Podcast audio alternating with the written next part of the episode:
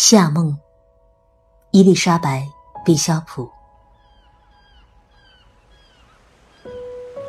少有船只可以造访凹陷的码头，人口历历可数。两名巨人，一个白痴，一个侏儒。一名温和的小商店主。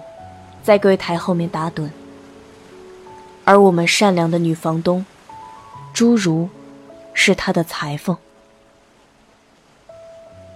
可以这样哄白痴，采摘黑莓，再扔掉。皱缩的女裁缝微笑，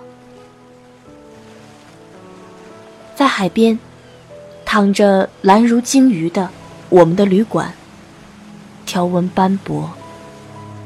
好像刚哭过一场。匪夷所思的天竺葵，挤满前窗，地板闪闪发亮，铺满斑斓油毡。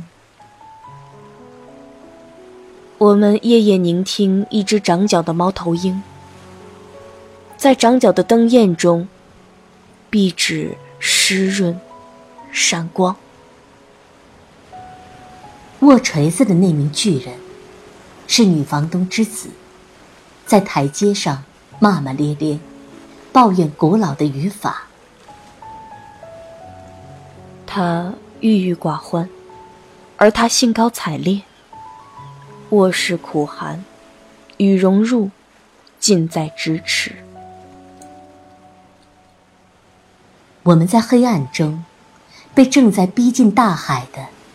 那条梦游者小溪唤醒，小溪仍做着有声的梦。